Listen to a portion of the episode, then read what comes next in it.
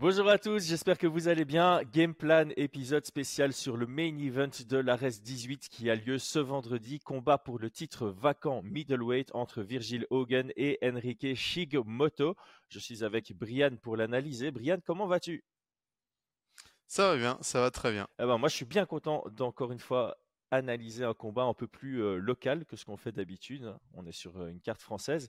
Et ce podcast vous est également présenté par unibet.fr générique. Paris sur le MMA avec Unibet. Quelle sera l'issue du combat? Une soumission? Un chaos Paris sur la prime numéro 1 avec Unibet. 100 euros de bonus sur ton premier pari. On remercie fortement Unibet pour leur support. Et d'ailleurs, Unibet vous offre trois fois deux tickets pour ce magnifique Ares. On vous invite à aller participer à ce concours sur notre Twitter.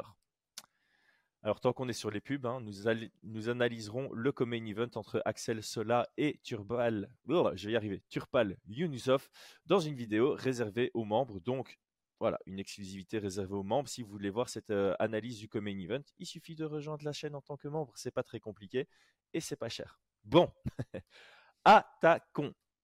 Je vais faire une petite introduction, un petit contexte du combat, et puis euh, je te laisserai la, parole après ce long monologue.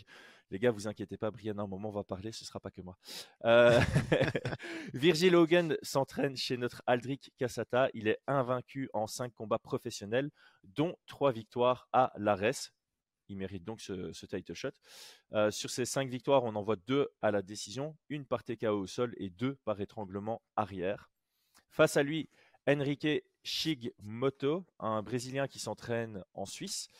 Il fera son 20e combat professionnel, donc il y a une grosse différence d'expérience euh, au niveau professionnel. Sur ses, 20 combats professionnels, euh, sur ses 19 combats professionnels, 14 victoires, 4 défaites, une égalité. Il a 11 victoires par KO, 3 par soumission. Et il était sur 8 victoires d'affilée quand il a manqué sa chance au Dana White Contender Series. Puis il a gagné à l'ARES 4 et c'est la dernière fois qu'on l'a vu, donc il n'a plus combattu depuis mars 2022. Brian, je vais te lancer sur une question. On va partir sur euh, force et faiblesse, tout simplement. Donc, euh, comment est-ce que tu décrirais Virgil Hogan? Alors, comment je décrirais euh, Moi, je le vois comme un, un lutteur, lutteur MMA, tu vois. Donc, un. tu sais pourquoi je rigole. Hein, chaque fois, ton, ton premier mot, c'est le premier mot que j'ai dans ma liste. ouais.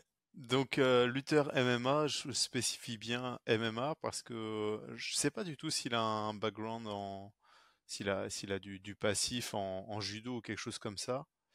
Mais en tout cas, sa lutte, sa lutte, euh, c'est vraiment une lutte qu'il il va utiliser la cage pour mettre au sol.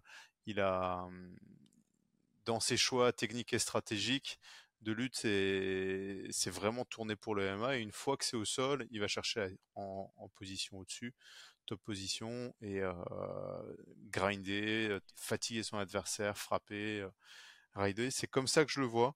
il va chercher en lutte à attaquer le haut du corps. On le voit descendre de niveau pour, pour, pour, pour, attaquer les, les, les, chevilles ou les, ou les jambes. C'est pas là où, où il est le, le, plus fort, en tout cas dans sa lutte. Il remonte assez rapidement, mais ces changements de niveau lui permettent quand même d'ouvrir le haut du corps en tout cas. Et puis bah un gars pour moi qui est en train de se construire sur l'aspect mmh striking. Donc c'est pas euh, je définis pas du tout comme un comme un bon striker. Il utilise vraiment ses, ses frappes pour casser la distance et et clincher en fait. Lui ce qu'il cherche c'est vraiment de, de clincher, tu vois. Donc large crochet pour que le gars puisse monter sa garde et, et, et rentrer dedans.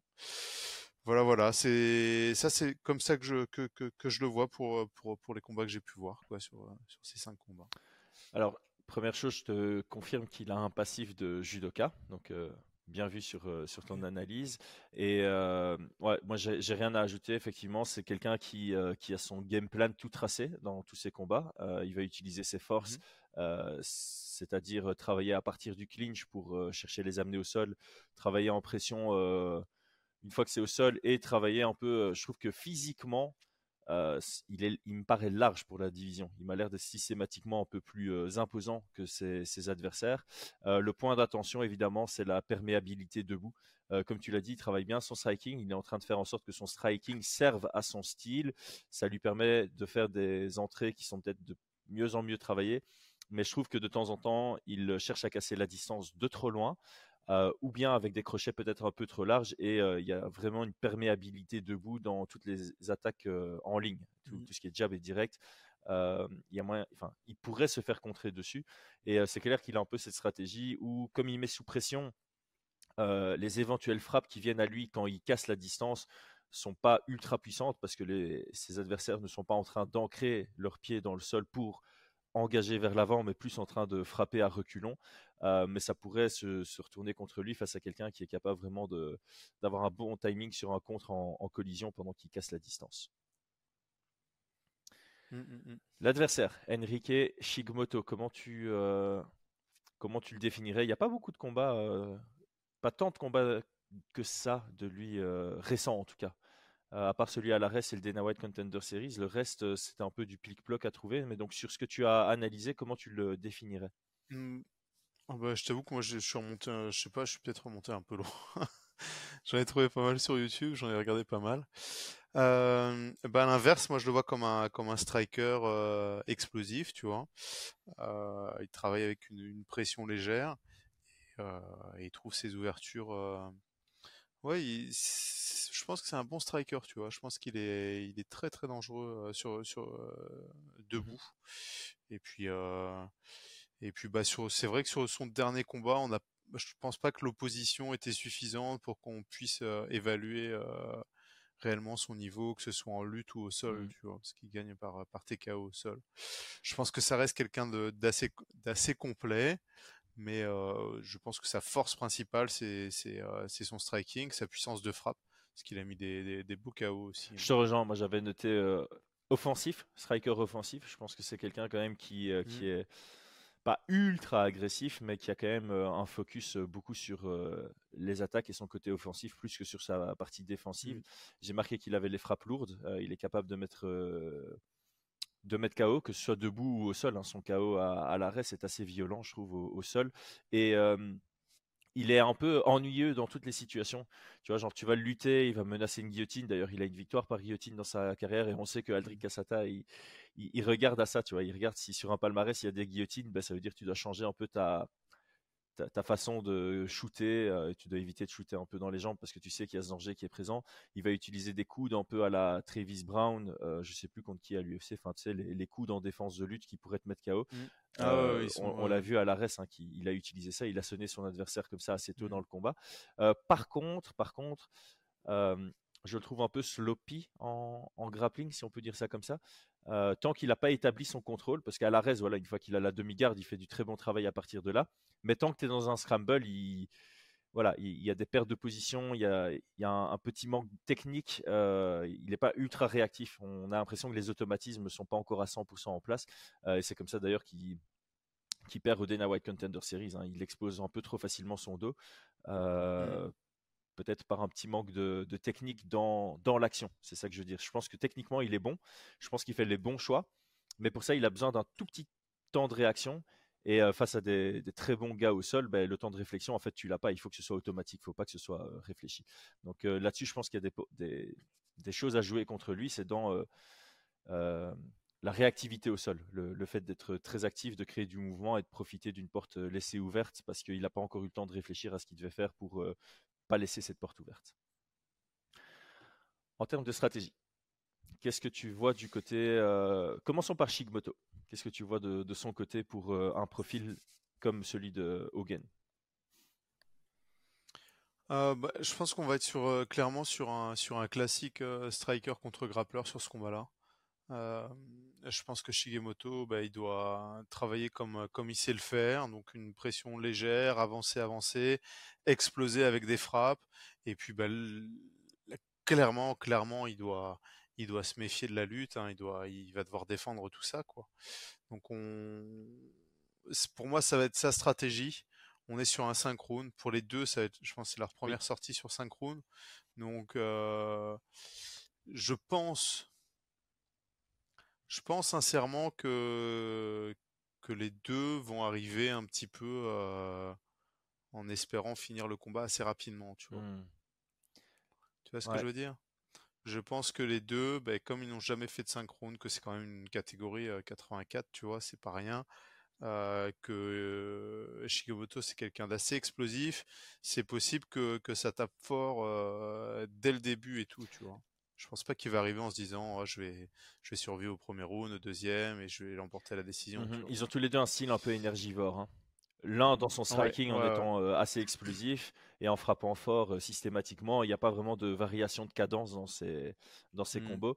Et l'autre en Virgil Hogan qui est euh, ouais, qui, qui travaille quand même physique une fois que c'est en lutte. Tu vois, c'est pas quelqu'un qui va favoriser une finesse Mm. technique pour une amener au sol. Il va, il aller chercher des body locks tout loin comme ça et ça compresse énormément.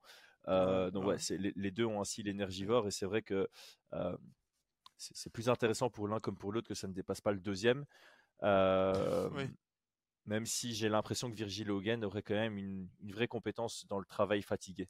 J'ai l'impression que c'est le genre de gars Oui, qui. ça, ça c'est clair que si s'il a facile à mettre au sol, s'il arrive facilement à mettre au sol Shigemoto, je pense qu'il aura il aura pas d'inquiétude, tu Mhm. vois, à le à le à l'avoir à l'usure euh, au fur et à mesure des rounds, Ouais. tu vois. Mais sur Shigemoto, je pense qu'une des stratégies, ça serait, j'espère que, enfin, j'espère. Je, je, je pense que ça peut être une stratégie, c'est qu'il puisse euh, boxer aussi en reculant, Ouais, tu vois, en arrière. Clairement. Ça, je pense que c'est des choses qui, qui doit, qui doit être capable de faire. Donc mettre de la, une légère pression, aller connecter c'est avec, avec son bras arrière ou avec des combinaisons. Et par contre, être prêt dès que ça, dès que ça veut euh, surengager pour aller chercher le corps, boum, frapper, reculer avec, euh, avec des uppercuts, ce genre de choses. Je pense que il doit avoir ça Ouais. Et dans sa Ouais, stratégie. ouais, moi j'avais j'avais noté volume dans le tunnel du lutteur, mais le tunnel du lutteur de Hogan, donc comme il shoot pas très bas, euh, ça va vraiment plus être sur les, les jabs et les crosses, euh, sans surengager évidemment pour pas exploser les, hanches. Et j'avais mis aussi euh, essayer de mettre une pression sans pour autant être, comment on dit ça? Sans pour autant que ce soit une obligation absolue. Il doit chercher à mettre la pression, mais si, s'il a du mal à le faire, il doit pas se sentir obligé de, faire qu'avancer. Et effectivement, je pense que tout ce qui est step back counter, ça peut être pas mal. Donc, quand, tu as un Virgil Hogan qui veut casser la distance, ben, tu fais un pas de retrait, tu ancres tes pieds, tu contres et puis tu cherches à désengager sur un, un angle. Ça peut bien fonctionner pour lui. Je l'ai jamais vu faire ça. À voir s'il est capable de travailler là-dessus. Euh, et alors, j'avais mis conserver son énergie au maximum aussi. C'est euh, pas dépenser de l'énergie inutilement. Parce que dans l'optique où ça dure 5 rounds, euh, j'ai l'impression que voilà, Virgil, si Shigmoto fatigue drastiquement et qu'il est plus dangereux avec la, la puissance de ses coups, euh, Virgil aura vraiment une autoroute vers euh, casser la distance, contrôler à la cage, venir, venir mettre au sol avec de la patience, contrôler au sol. Euh, et moi, c'est ça toute la question de ce combat. C'est pas c'est striker contre grappleur, on est d'accord là-dessus. Tant que ça reste debout, c'est à l'avantage de Shigmoto. Si ça va au sol, je crois qu'il y a un large, large, large avantage pour Hogan. Mais la question, c'est vraiment, Mhm, est-ce mhm. qu'il est capable de l'amener au sol? Parce que j'ai l'impression que Shigmoto a quand même une, euh, une bonne euh, défense de, de lutte. Euh, du côté de Virgil Hogan, quelles seraient les recommandations pour toi? Euh, on a obligé, ou- oublié de préciser. Il est gaucher, hein, euh, Virgil Hogan. J'ai pas l'impression. De tête Ah non, je me suis planté de, de. Euh, écoute, moi mes recommandations, c'est clairement, clairement euh, le pour Hogan, c'est de, de, de mettre au sol. hein. Je pense qu'il doit le faire, mettre au sol. Ça va être vraiment sur ses setups de mise au sol face à un bon striker. Euh, face à un bon striker, quand t'as pas une excellente euh, boxe, euh, c'est pour ça que je parle de, je parlais de gaucher. Moi, j'aime, bien passer en gaucher, tu vois, pour euh, envoyer euh, ma frappe arrière, donc le, le gauche, ce qui permet à, à l'autre de, s'il cherchait à contrer, de faire monter sa garde, et puis en même temps, après cette frappe, de faire un pas en avant pour pouvoir casser la distance. Donc, j'aime pas trop l'idée qu'il parte sur des euh, sur des blitz où il va mettre son, son poids en avant et il- il risque de se faire contrer. Mais par contre, avec un changement de garde, j'aime j'aime pas non plus l'idée de partir avec une, une large droite et faire un pas après, parce que euh, en garde euh, fermée. en garde fermée, l'autre peut faire un pas chassé et se retrouver dans un bel angle de, de frappe, tu vois. Donc moi, j'aime bien changer de garde, comme ça, Donc moi, ce serait vraiment plutôt sur ça, sur la préparation, sur ces setups.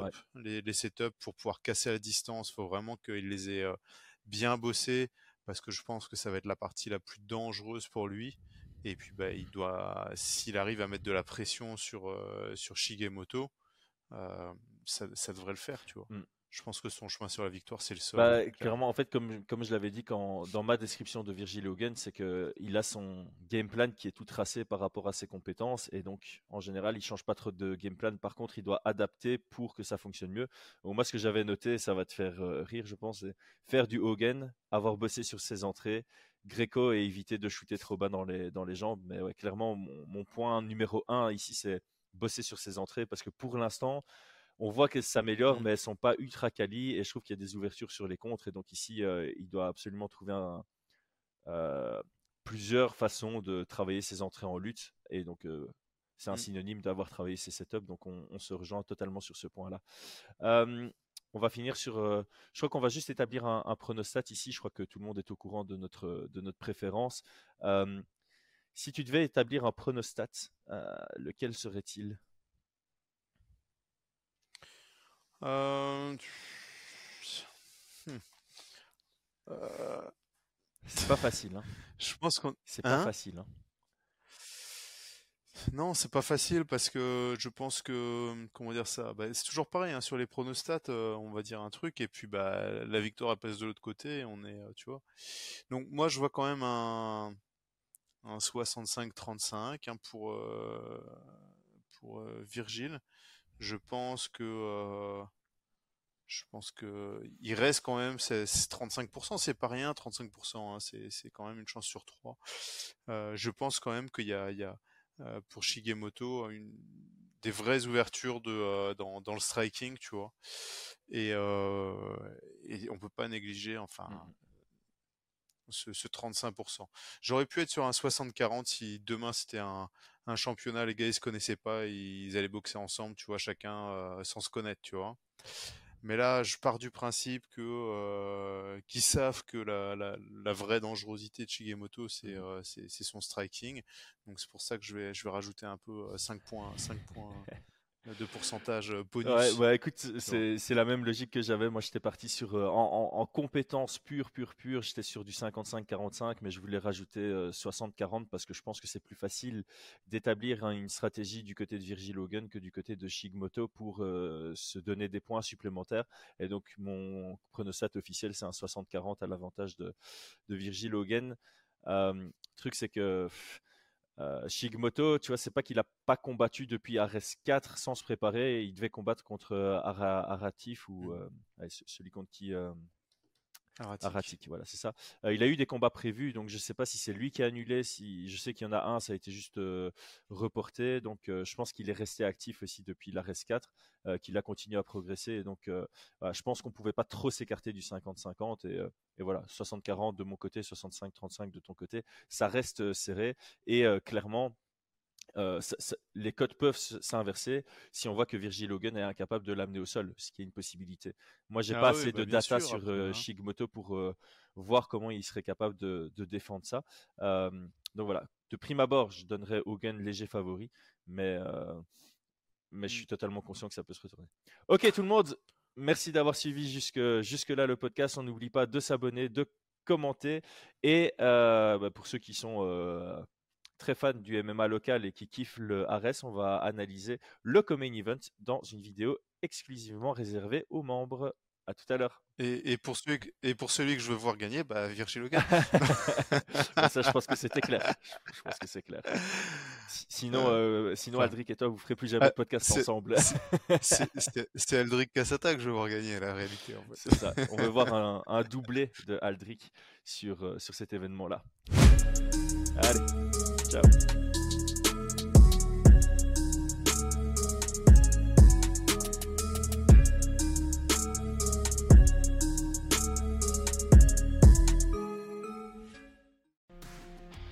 Et c'est tout pour aujourd'hui. L'équipe Fight Minds te remercie d'avoir investi de ton temps pour écouter le fruit de notre travail et de notre passion commune pour le MMA.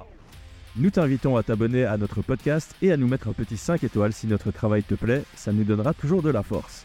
Et si tu veux donner un petit coup de pouce à notre projet, parle de nous autour de toi, ça contribuera à notre développement. Nous sommes également sur Twitter et YouTube, viens nous y retrouver pour échanger. A très vite pour plus de contenu sur l'art de la bagarre.